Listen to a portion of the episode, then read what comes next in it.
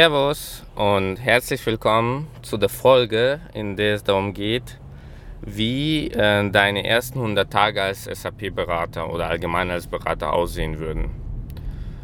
Diese Folge schließt an den Folgen an mit den Bewerbungs-, sprich Vorbereitung, Interview und Nachbereitung. Und äh, mir geht es jetzt darum, dir so ein bisschen abzuschließen, das Ganze und Gefühl zu geben, was passiert, nachdem du unterschrieben hast und, und äh, von dem ersten Tag an. Also gehen wir mal jetzt davon aus, du hast jetzt den Arbeitsvertrag bekommen, den hast du auch unterschrieben und du hast jetzt dein Startdatum, zum Beispiel, nehmen wir Beispiel 1. September. Ist dein Startdatum bei dem Beratungsunternehmen, kann auch in-house sein, was ähnlich ist, aber beim Beratungsunternehmen ist interessanter. Und ähm, jetzt fieberst du schon dem Termin entgegen, erledigst alle deine Sachen oder du weg, bist vielleicht noch Berater und wechselst sogar. Aber erstmal nehmen wir an, das ist dein erstes Mal. So. Vor dem ersten Arbeitstag solltest du auf jeden Fall klären, wohin du kommen musst. Es klingt jetzt plausibel, aber es kann sein, dass äh, du verschiedene ähm, Beratungsstandorte hast. Zum Beispiel manche Beratungen haben Standorte an größeren Städten, Frankfurt, München, Stuttgart, Köln, Düsseldorf und an welchen Standort du kommen sollst. Das wirst du sicher von deinem zukünftigen ähm, Manager, Teamlead, wie auch immer das genannt wird, mitgeteilt bekommen. Auch welche Uhrzeit und vielleicht, was du an Unterlagen zusammenbringen musst. Meistens sind das so mehr Sozialversicherungssachen äh, und, und so weiter. Also das ist also HR und äh, sorg einfach dafür, dass du so eine Mail bekommst. Wenn du sie nicht bekommst, dann hake es nach bei deinem HR-Ansprechpartner oder deinem zukünftigen Teamlead oder Manager. So, jetzt ähm, gilt das gleiche wie auch bei dem Interview, wenn du ein bisschen Anreise hast, weil du wohnst irgendwo weit entfernt von dem Standort, dann äh, versuch entweder frühzeitig anzukommen oder im schlimmsten Fall auch mal Abend vorher anzureisen und frisch an dem Morgen aufzutauchen. Wenn du das Glück hast, dann ist dein Teamlead der gleiche, der auch im Interview war. Das heißt, du kennst ihn schon. Wenn nicht, ist es auch nicht so schlimm.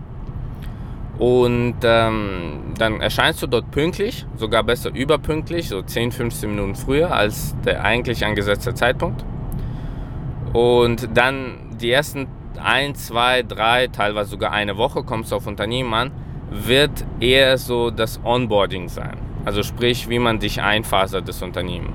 Du bekommst die Hardware, du bekommst ähm, die Zugänge, äh, vielleicht auch, also meistens auch Handy, Business Cards und so Sachen. Auf das solltest du auch Wert legen, dass das äh, so reibungsfrei wie möglich verläuft. Das ist auch der erste Indikator, wie tickt das Unternehmen. Wenn schon beim Onboarding-Prozess gravierende Probleme auftauchen, dann ähm, ja, kann eine Ausnahme sein, kann aber auch vielleicht ein Zeichen dafür sein, wie der Rest der Zeit dort verläuft. Also im besten Fall, im wirklich besten Fall, ist alles vorbereitet, du kommst da an, dann sprichst du mit der Lohnbuchabteilung, du sprichst mit, äh, wie man Reisekosten äh, abrechnet, du sprichst äh, mit der IT, was für Hardware du benutzen sollst, was äh, wichtig wäre. Frag auch mal nach, ob dein Passwortmanager äh, zu, zulässig oder sogar erforderlich ist und so weiter und so weiter. Ähm, HR wird sicher auch mit dir sprechen, um so ein bisschen Feedback zu bekommen. Äh, vielleicht gibt es ein Mentoren- oder Buddy-Programm. Das Ganze sind so die ersten zwei Tage. Dann wirst du sicher irgendwann Zeit mit deinem Teamlead verbringen oder Manager. Also ich nenne es für diesen Podcast die Person Teamlead. Und der Teamlead wird dir das Unternehmen wieder mal ein bisschen vorstellen, sagen, was die aktuellen Projekte sind, vielleicht auch, was deine Aufgaben für die nächsten paar Wochen sind. Also wenigstens für die nächsten zwei, drei Wochen sollte er die Aufgaben im Petto haben. Meistens sind das eher interne Aufgaben, ein bisschen SharePoint lesen oder ein bisschen Dokumentation lesen. Vielleicht, es kann auch sein, dass du direkt in einem Projekt Kleinigkeiten mithilfst. Also am Anfang ist es jetzt nicht das Rosigste, wenn du direkt ins Projekt kommst. Ich persönlich bin der Meinung, dass äh, den ersten Monat man auf gar keinen Fall als Junior in ein Projekt kommen sollte, sondern erstmal sich zurechtfinden sollte und ähm, ja, schon, schon gar nicht ähm, wirklich in äh, anstrengende Projekte. Es gibt Unternehmen, so größere Beratungen, die, die gehen sogar den Weg, dass man die ersten sechs Monate intern den Berater lässt. Das heißt, man lässt ihn interne Aufgaben machen, sich ausbilden, vielleicht Trainingsmaterial vorbereiten, damit er auch mal äh, vorbereitet ist und erst dann schickt man den zum Kunden. Was ich persönlich sehr gut finde, gleichzeitig ist es aber ein Kostenthema und meistens wird das irgendwo auch in deinem Gehalt niederschlagen. Wenn du sechs Monate intern bleibst und das Unternehmen so viel in dich rein investiert, wird auch dein Gehalt dementsprechend angepasster sein. So. Ähm, gut, also so läuft die erste Woche ab. Kleiner Nach, äh, Nachtrag. Wenn du nicht weißt, wie du dich anziehen sollst, zieh dich im schlimmsten Fall genauso an, wie du dich zum Bewerbungsgespräch angezogen hast. So, ähm, ich würde auch jetzt nicht unbedingt was mitnehmen. Meistens bekommst du Tasche und äh, Stifte und alles dort vor Ort. So, das ähm, jetzt geht die erste Woche relativ schnell rum. Ich gebe dir wichtigen Tipp: Notiere dir alles. Also man wird dir sehr, sehr viel zeigen und die Leute, die das zeigen, haben das 100, vielleicht 1000 Mal gemacht und die vergessen immer, dass vielleicht so Prozesse wie Reisekostenabrechnung oder ähm, wie man seine Stunden bucht, für jemand, der neu ist, gar nicht so einfach sind. Deswegen notiere dir ab, welche Programme wurden aufgerufen, was waren die Schritte und versuche sogar direkt das einmal nachzumachen, während die Person da ist weil nur vom Hören überschätzt, überschätzen sich die meisten Leute. Also nur vom Hören und Sehen wird man das nicht nachmachen können. Sehr, sehr oft fallen dann, vergisst man irgendeinen Klick und dann äh, läuft das ganz anders. So. Jetzt äh, nach der ersten Woche Druckbe Druckbetankung bist du auch ziemlich ausgelaugt und da geht es erstmal darum, sich zu sortieren, auch zu, äh, zu bewerten. Ich würde für dich auch so eine Art kleines Tagebuch führen und aufschreiben, was ist gut gelaufen, was ist schlecht gelaufen. Ich hatte zum Beispiel einmal die Situation bei einem Unternehmen, ich habe einen Spind dort bekommen und dieser Spind war so für persönliche Gegenstände, ja zum Beispiel, dass du deine Tastatur oder keine Ahnung, irgendein Foto dort liegen kann, lagen kannst und wenn du zurückkommst, äh, meistens freitags oder so, ins, äh, äh, ins Beraterhaus, dann kannst du die Sachen rausnehmen ja, meistens sind das Tastaturen, Mäuse, vielleicht irgendwie bestimmter Besteck oder sowas. So, und dieser Spind war, als er mir geöffnet worden ist, war voller Müll. Also wirklich voller Müll. Und das ist auch super Eindruck. Ja? Also du kommst da an, am ersten Arbeitstag und das Ding ist voller Müll. Das war auch allen Beteiligten peinlich, ist denen dann irgendwo hinten runtergefallen, dass sie das gar nicht geprüft haben. Also sowas passiert, war jetzt nicht so schlimm, aber trotzdem der erste Eindruck, äh, das ist mir bis heute hängen geblieben und das ist schon einige Jahre her. Und ähm, bei anderen Unternehmen ist mir dann passiert, dass ich zwar alles hatte an Hardware, aber mein User war nicht angelegt und ich konnte mich nicht anmelden. Also die ganze Hardware war nutzlos und es hat auch ein, zwei Wochen gedauert, bis das Problem mit der Anmeldung gelöst werden konnte. Also konnte ich ein, zwei Wochen wirklich gar nichts machen. Ähm, ja, das, und das lief auch weiter so ähnlich in diesem Unternehmen. Zugänge waren immer das Problem. Deswegen setz dich mal Freitagabend oder Samstag mal hin, lass mal die Woche Revue passieren, schreib mal auf, wie du dich fühlst, was dir gefallen hat, was dir nicht gefallen hat. Weil später kann sein, dass du selber so ein Onboarding machst und da ist äh, für dich diese Notizen Gold wert, weil dann kannst du dir aufschreiben, was alles nicht funktioniert hat und es besser machen. So, was passiert dann ab der zweiten Woche und sagen wir den ersten Monat? Zweite, dritte, vierte Woche ist meistens damit äh, verbunden, äh, sich reinzulesen.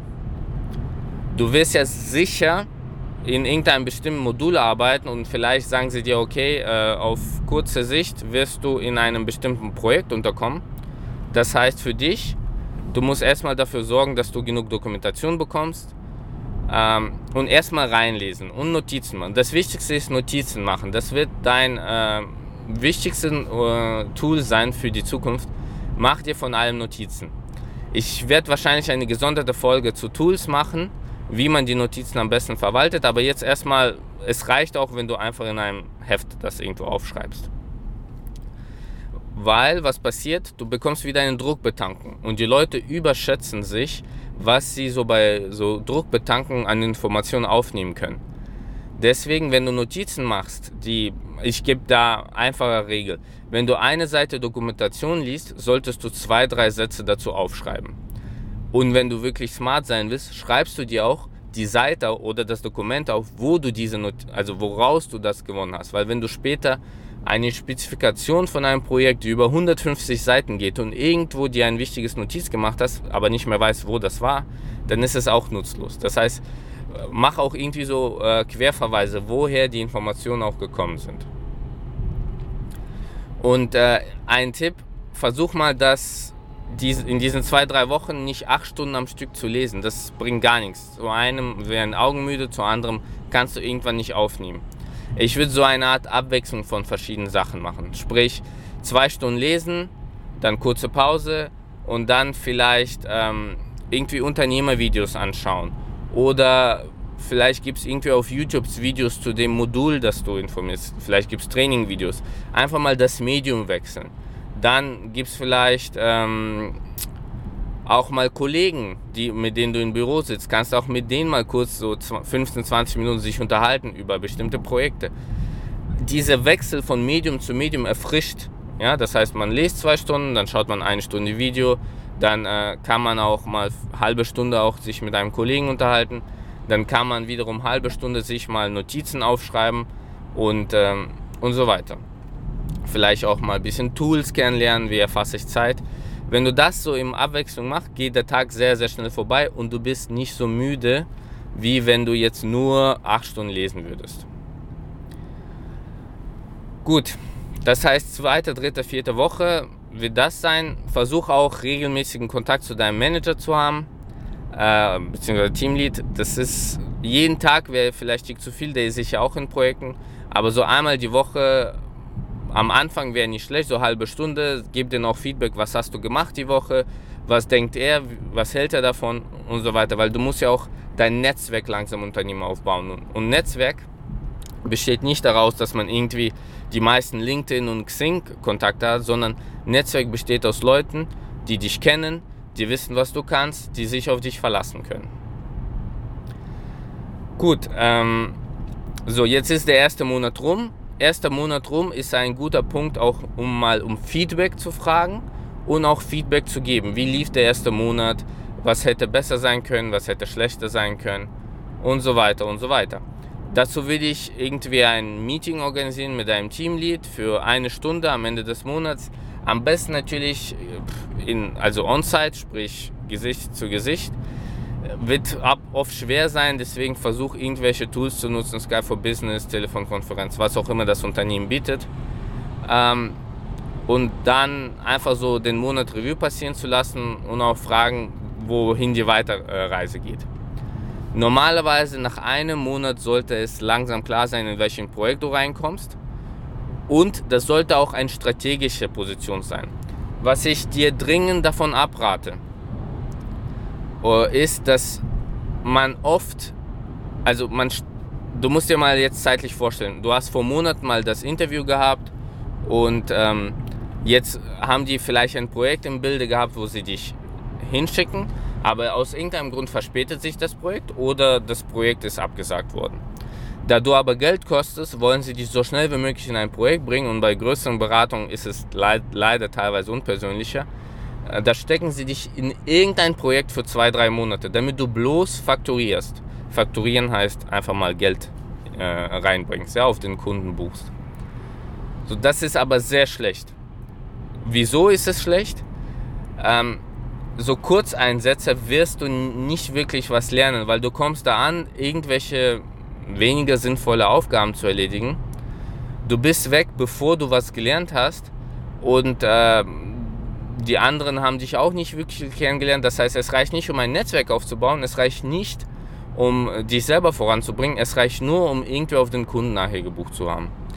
Deswegen achte darauf, dass dein erstes Projekt, wenn möglich, ein entweder größeres Projekt ist, das schon am Laufen ist, wo du die ganzen Prozesse sind, so, sind schon eingefahren, oder ein mittelgroßes Projekt, ähm, wo genug erfahrene Berater sind. Was bedeutet ein großes Projekt? Also für mich ist alles, was über 10, 15 Berater gleichzeitig geht, ein größeres Projekt. Alles so mittelmäßiges Projekt ist unter 10 und kleine Projekte sind unter 5, also 2, 3 Berater. Kleine Projekte am Anfang sind, finde ich, auch nicht optimal, weil du wirst ähm, extrem viele Aufgaben bekommen.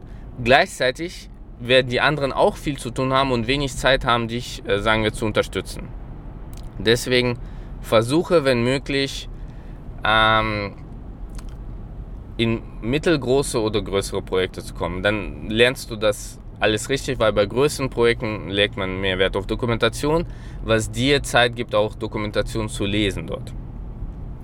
So, wenn nach einem Monat immer noch nicht klar ist, wo du in zwei, drei Monaten bist, ist es wieder so ein Warnzeichen. Versuch das auch mal zu hinterfragen, was der Grund dafür ist. Ähm, immer mit dem Hintergrund, die ersten sechs Monate, das ist Probezeit. Da kannst du noch relativ einfach aus dem Unternehmen raustreten. Natürlich sieht es nicht super aus, trotzdem, wenn das gar nicht läuft und dir nicht gefällt, ist es besser in den ersten sechs Monaten das rauszufinden als in den ersten zwei Jahren. So, jetzt fängt der zweite, dritte Monat an. Da gibt es jetzt verschiedene Wege. Entweder du landest sogar in einem Projekt strategisch.